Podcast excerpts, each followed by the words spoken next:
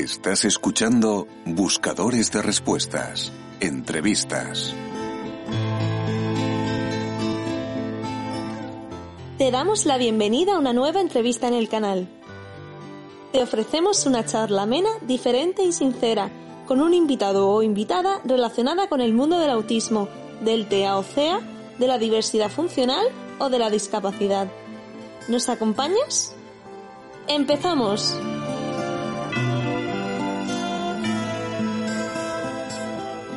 Por eso es importante, eh, eh, y, si no te, y si se niegan a levantar acta, tú coges y por registro de entrada le entregas un escrito donde relatas esa reunión, lo que, lo que hablaste y lo que dijiste, a los acuerdos que, para que quede constancia, ese rastro documental que te está riendo, pero, pero que es que a la hora de la verdad esto es, es la, la madre del cordero muchas veces, porque no, no sabemos hasta qué punto las versiones pueden variar con respecto a los intereses de los, de los interlocutores, de los actuantes en ese. Es tremendo, es. Y cuando vive muchos casos sangrantes, que en la mayoría de las ocasiones la administración se sale con la suya, porque ya la firma de los padres en Andalucía, por lo menos, ya no es vinculante. Tú no tienes que firmar eh, un dictamen de escolarización no conforme y eso se para. Eso va para adelante igualmente, porque tú ya no es vinculante. esas situaciones ¿Cómo se gestionan? ¿Cómo gestionan las familias esas situaciones sin tener los mimbres, el asesoramiento, el saber qué teclas tocar para que no caigas presa de eso? Porque utilizan lo que tú dices, esos resortes del miedo. Al final es, eh, incluso podríamos hablar muchas veces de coacción, entre comillas, porque, porque bueno, enseñan el camino. Este es el único camino para su hijo. Alguien, o la profesional de la que antes hablaba, eh, hablaba de chantaje. Efectivamente. Bueno, eh, lo que hay, tú estás planteando alguna, alguna forma de construir resistencia. Resistencia, la resistencia tiene que ver con, con ese movimiento enérgico eh, de, de, no permitir que las cosas continúen con el curso que llevan. Porque el curso que llevan, sabemos a dónde lleva, que es a la calle sin salida. Correcto. Mm. Vosotros estáis diseñando vuestra propuesta, que bueno, que es una propuesta que yo también eh, muchas veces cuando me preguntan, bueno, todo por escrito, nada, nada que quede en el aire, sino que sea por escrito, que sean siempre eh, cosas que, mm, bueno, porque es mucho más fácil hablar, decir las cosas, que las palabras se las lleva el viento, que no eh, escribirlas porque el escribirlas tiene sus consecuencias. Entonces, yo eso eh, se lo digo a, quien me, a quien me pregunta. Esa es una, una hoja de ruta o una forma de actuar para eh, resistir. O una parte de, de, esa actuación. También conozco otras familias que, por su, su propia forma de ser, va construyendo fórmulas que no son tan jurídicas y son un poco más educativas. Eso ocurre hasta que, hasta que el contexto te permite, porque hay momentos en el que el contexto ya deja de entender y entonces tú dices, ya, ya hay que ir por, lo, por la vía jurídica. Pero estas otras familias lo que hacen es construir propuestas, digamos, generan un camino para, para la escuela. Si la escuela quiere ser receptiva, claro. También hay eh, es que aquí no, no, somos iguales nadie, cada, cada uno, cada una juega sus propias cartas. Em, también hay familias que tienen mucho liderazgo. Y entonces ese liderazgo implica a la, a la propia escuela. Otras familias que lo que, que lo que son es muy...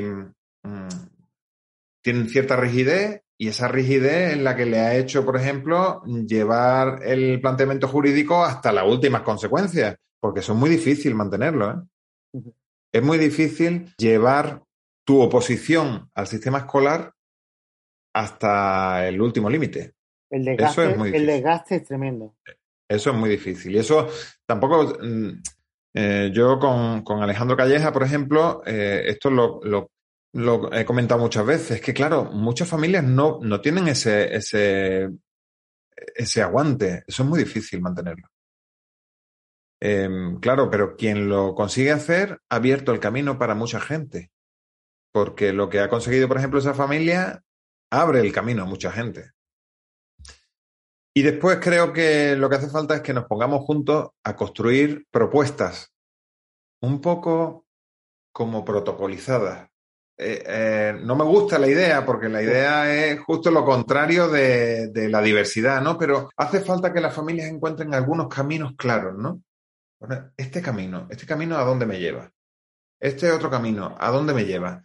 Caminos que sirvan para hacer resistencia y para construir eh, posibilidades educativas, no solo para, para mm, forzar, por ejemplo, el, cambio, eh, no, no, solo para forzar desde el punto de vista jurídico, sino también cómo construimos algunas herramientas que te sirvan a ti para cambiar tu forma de, de pensar.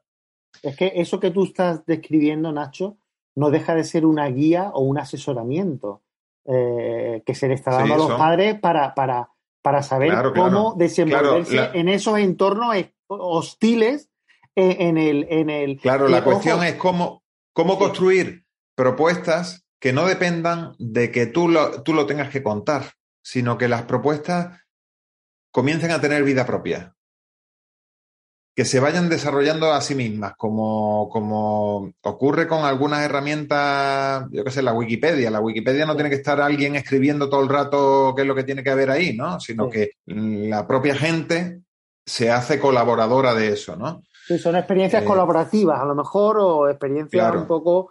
Que además son experiencias que no son, como tú decías, de egos ni de, ni de, ni de protagonistas, sino de, de la propia gente construyendo la propuesta.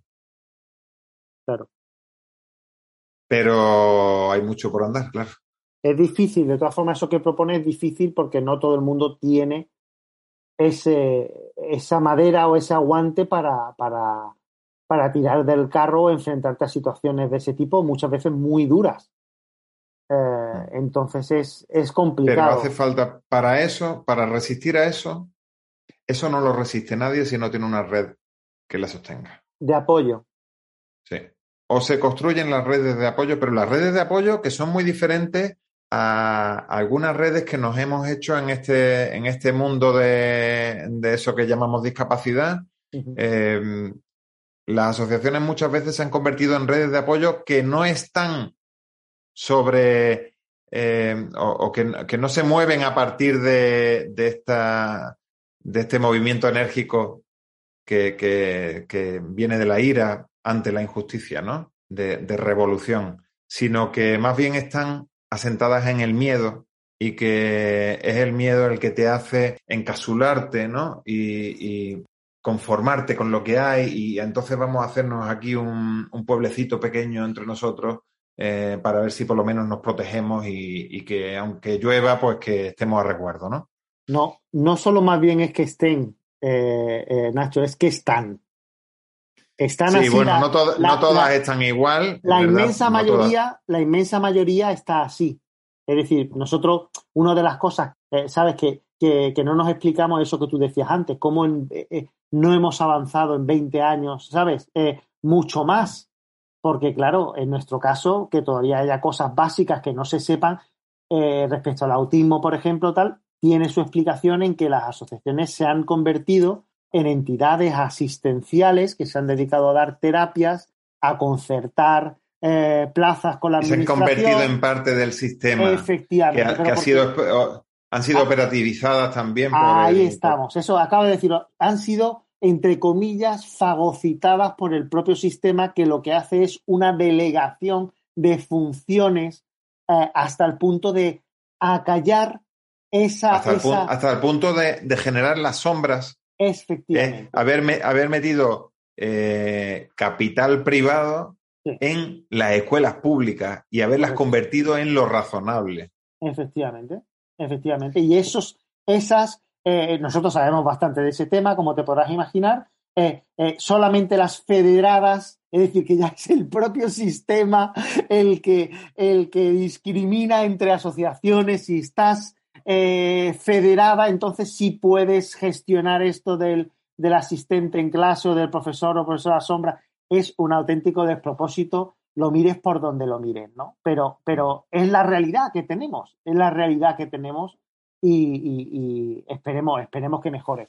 Pero, pero, esto, mientras no levantemos la voz y digamos, ¿cómo puede ser que además de discriminarnos por, por nuestra forma de ser, por nuestros cuerpos, por nuestras formas de pensar, también se nos discrimine ahora por el dinero que tenemos? ¿Cómo puede ser esto? ¿Cómo hemos llegado hasta aquí?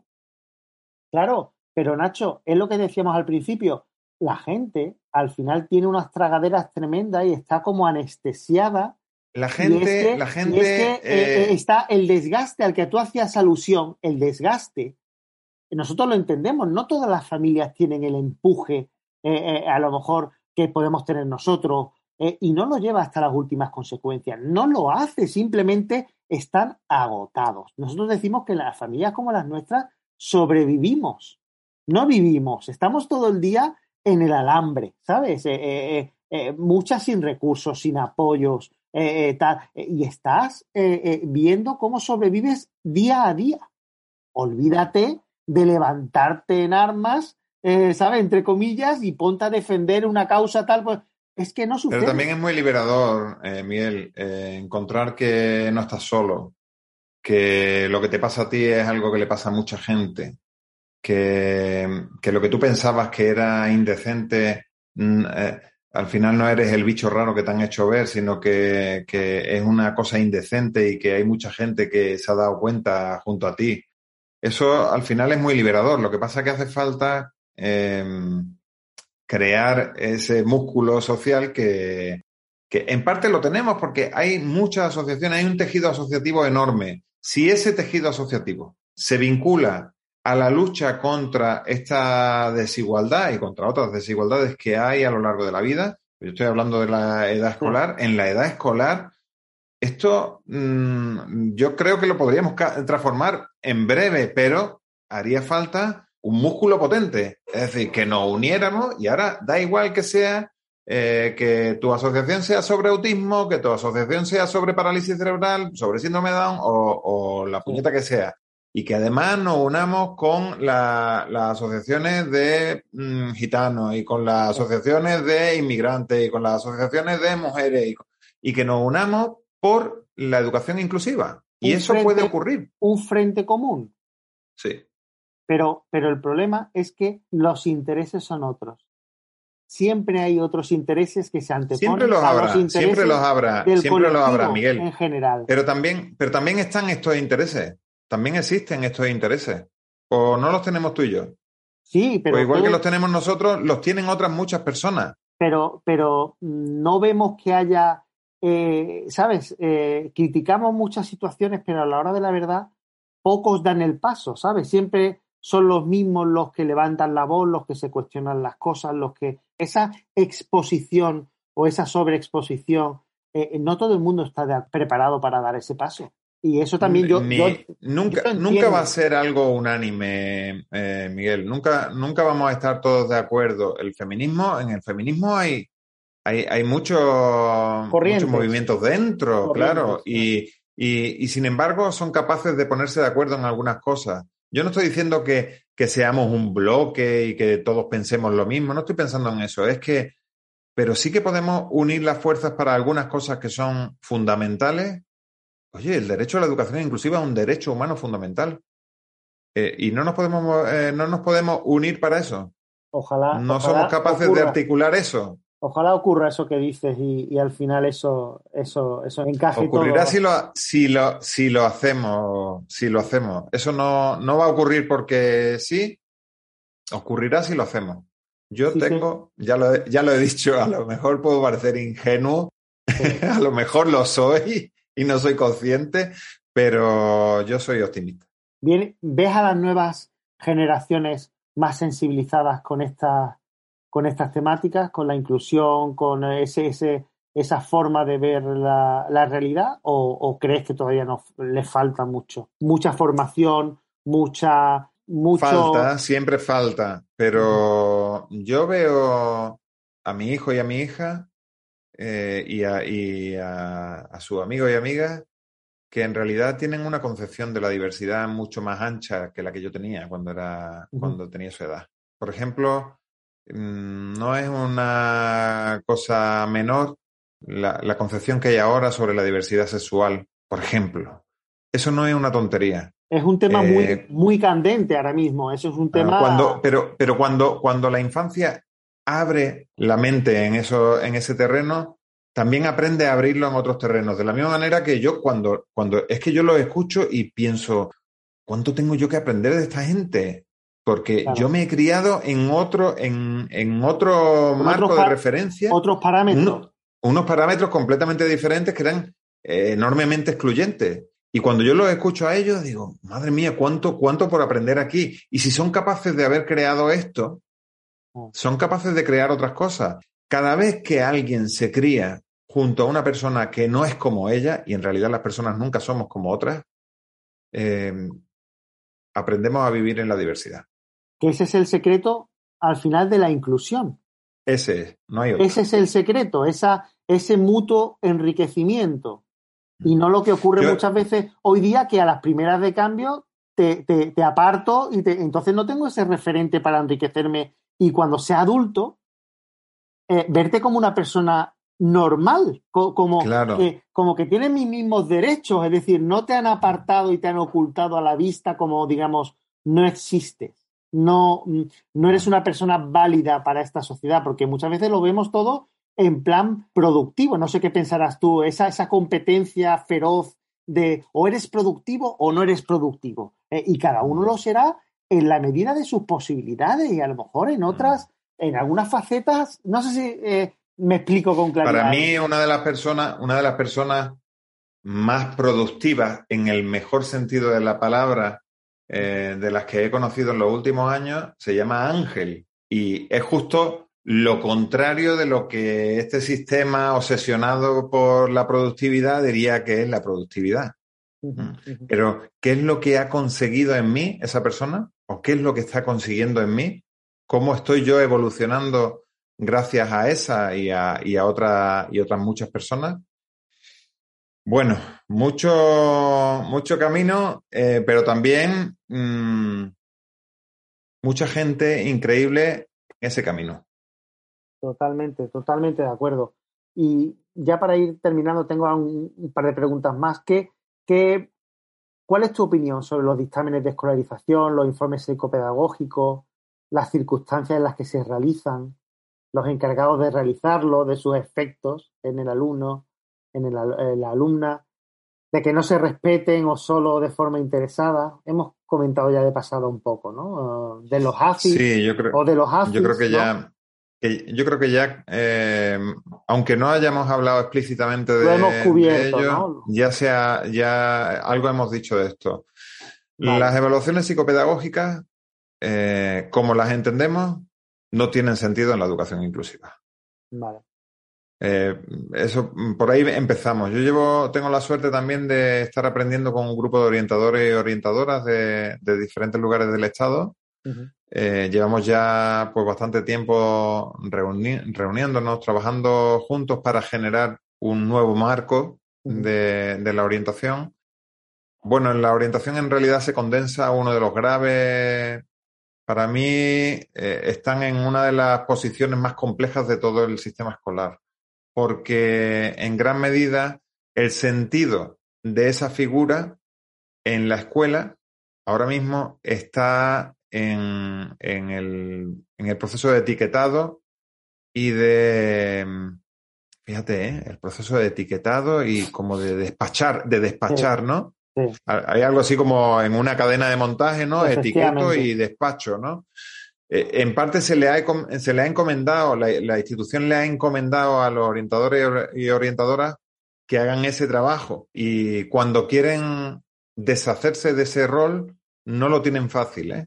En realidad tienen a toda la institución pidiéndole, exigiéndole que lo hagan, que hagan ese trabajo de etiquetar y despachar. Pero, pero yo sé también que hay mucho dolor ahí. Y seguramente partiendo de ese dolor, porque igual que hemos estado partiendo del dolor de, de las familias o del dolor de muchos niños y niñas que, como viven en la escuela, puede ser ese el motor de, antes decíamos, la ira, que mueve a la, a la rebelión, ¿no? Pero también, también dentro de, la orientación y de los profesionales en general, hay, tiene que haber un motor o hay un motor que es ese dolor, porque cuando uno está haciendo ese, ese proceso también tiene cierta conciencia, no del todo, ¿eh? pero tiene eh, cierta conciencia de que algo ahí no está bien, algo de lo que estás haciendo no está bien. Claro que la institución te dice que está bien y que es lo que tienes que hacer. Entonces, eh, hay muchas, muchas personas andan viviendo una zozobra que en realidad es muy desagradable. Muchas personas que, que, eso lo somatizan, que lo viven mal. Bueno, estamos intentando generar algo ahí que, pueda ser eh, de valor para, para, esas personas y para otras personas. Y uno de, las, de, la, de los hallazgos que hemos hecho en los, últimos, en los últimos meses ha sido la importancia de la red de apoyo. De que un, un profesional no esté solo para resistirse. Necesita a otros profesionales que le, que le den sustento, sustento emocional, sustento académico, sustento científico, que, que uno sienta que no es tirarte al vacío y ya está, sino que, em, bueno, sí, voy a dar pasos que son complejos, pero tengo que tener aquí a gente que me apoya, que me ayuda a, desafiar todo esto. Porque tampoco es justo pensar que, que una persona cargue consigo la lucha contra todas las miserias de un sistema escolar que lo hacemos entre todos y todas. ¿eh? Tampoco es eso. Además, Nacho, eh, los orientadores son unos grandes desconocidos, ¿no? Eh, eh, en el organigrama, digamos, de, los, de los, docentes, ¿no? Son unos grandes desconocidos y tienen muchísima responsabilidad, tienen gran responsabilidad. de hecho, fíjate tú, si su situación es delicada y comprometida, que nos comentaban en el monográfico este, que hay orientadores que tienen a su, a su cargo a 700 u 800 alumnos. Sí, sí. Eh, imagínate eh. tú que ese profesional, ¿qué puede hacer eh, en esas circunstancias? Claro, y encima, y encima piensa que lo que le encomiendan es siempre el trabajo sobre niños y niñas en particular. Claro. No sobre contextos. No están haciendo su trabajo real, ¿no? A, lo que, no, están haciendo el trabajo de, construir inclusión, sino que lo que se le está pidiendo, pero es porque se lo está pidiendo la, propia institución, le pide que haga el trabajo de etiquetado. Pero el, trabajo del orientador o, la orientadora eh, puede tener mucho sentido para orientar hacia la inclusión y orientar hacia, vamos, que, también todo hay que decirlo, también hay muchos orientadores y orientadoras que ya están trabajando en esto. Pero claro, esta otra función, que es la del etiquetado, es tan, tan, tan eh, poderosa y tan, en realidad, eh, se inicia con ella, con la evaluación psicopedagógica, un proceso administrativo que acaba rompiendo con, con el derecho a la educación inclusiva de muchos niños y niñas el argumento jurídico al final es mm. la decisión que ha tomado un orientador o una orientadora a la hora de hacer la evaluación psicopedagógica, que además se hace de acuerdo, por ejemplo, con un sistema informático que está eh, completamente encorsetado para que utilicen las etiquetas diagnósticas de tipo clínico que los sistemas escolares están pidiendo y que son, por supuesto, van en contra de la educación inclusiva. Pero estamos hablando, eh, Nacho, de un, de un ámbito educativo, no de un ámbito sanitario. Claro. Entonces, claro, claro. Eh, eh, es una no tiene ningún sentido. No tiene ningún sentido. No tiene ningún sentido. por eso decía que, que la evaluación psicopedagógica, como hoy se entiende, no tiene ningún sentido educativo. Claro. mucho menos educativo para la inclusión. Bueno, si tiene un sentido, tiene el sentido de justificar esa discriminación de esa parte del alumnado amparándose en, en esos documentos, en esa documentación. Está cumpliendo esa función, está cumpliendo esa función, sí. Ese es el sentido, ¿no? Es decir, que una vez más... Es, una argumentación pretendidamente científica de eh, la, la modalidades de escolarización, es decir, de la segregación. Efectivamente. Es como una una autojustificación del sistema, ¿no? Es como de esa forma se autojustifica eh, una retroalimentación del propio sistema, ¿no? Para. Es curioso, es curioso como el sistema siempre encuentra una salida que de hecho se avala. Sin embargo, Sin embargo, esa salida, por ejemplo, yo recuerdo cuando ocurrió con mi hermano, que eso estoy hablando del año, pues yo creo que sería el 2002, eh, la evaluación psicopedagógica puede ser contestada con otra evaluación psicopedagógica que sea de otro corte diferente, porque la evaluación psicopedagógica al uso es de tipo clínico, pero se puede hacer una evaluación psicopedagógica que cuestione ese, esa evaluación de tipo clínico y que lleve el cuestionamiento hacia otro lugar. Por ejemplo, recuerdo, bueno, estoy, pensando ahora mismo de un momento cuando nos conocimos eh, físicamente, mm, recuerdo un, maestro que me dijo, tenía una experiencia con, eh, nosotros nos conocimos en una jornada sobre autismo. Correcto, sí. Y, recuerdo que este, este profesor, que es un maestro excelente, eh, me dijo, oye, tengo un, niño con, con, autismo, bueno, me cuenta un poco la historia, la complejidad de lo que estaba, lo que estaba pasando y decía, a lo mejor aquí, si no lo logro cambiar a él, a lo mejor la solución está en cambiarme yo, ¿no? Eso resume todo lo que acabas de exponer antes, ¿no? Sería de eso va, de eso va la inclusión, de eso va la cambio de mirada, ¿no? El cambio de mirada. Claro, es que es que eh, nos pasamos la vida pensando que es la otra persona la que tiene que eh, cambiar y sí, por supuesto, educarse es cambiar. Entonces estamos educando, pero nos estamos educando y por eso decía la orientación debería cambiar el lugar hacia donde mira, porque siempre estamos mirando y culpabilizando a un niño o una niña por ser quien es. Y un trabajo pedagógico tiene que pensar dónde se produce eso que ahora mismo estamos pensando. Y se produce en un contexto. Es el contexto el que lo produce. El otro día, y ya con esto termino, eh, el otro día eh, con mi alumnado de, del grado de infantil. Eh, vimos un documental y en el documental aparecía un grupo de familias que durante un buen rato están simplemente en, como en una barbacoa dominguera. En las familias hay una diversidad enorme. Y cuando termina aquello, dicen, lo que he visto es lo normal. He visto familias normales, ¿no? Estaban, estaban escandalizados de haber visto familias normales, porque lo que estaban viendo era un contexto en el que no se convertía en raro a nadie.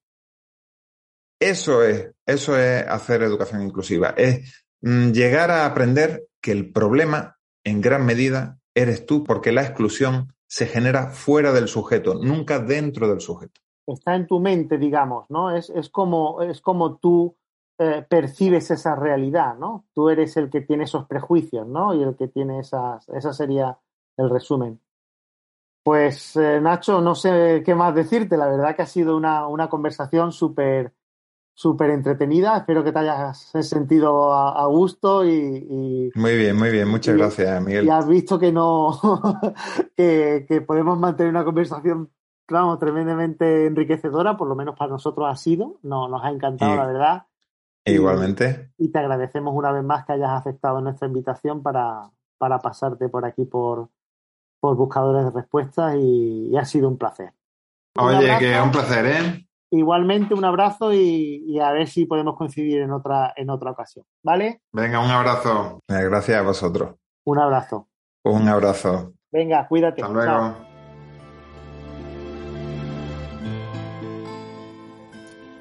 Hasta aquí la entrevista de hoy. ¿Te ha gustado?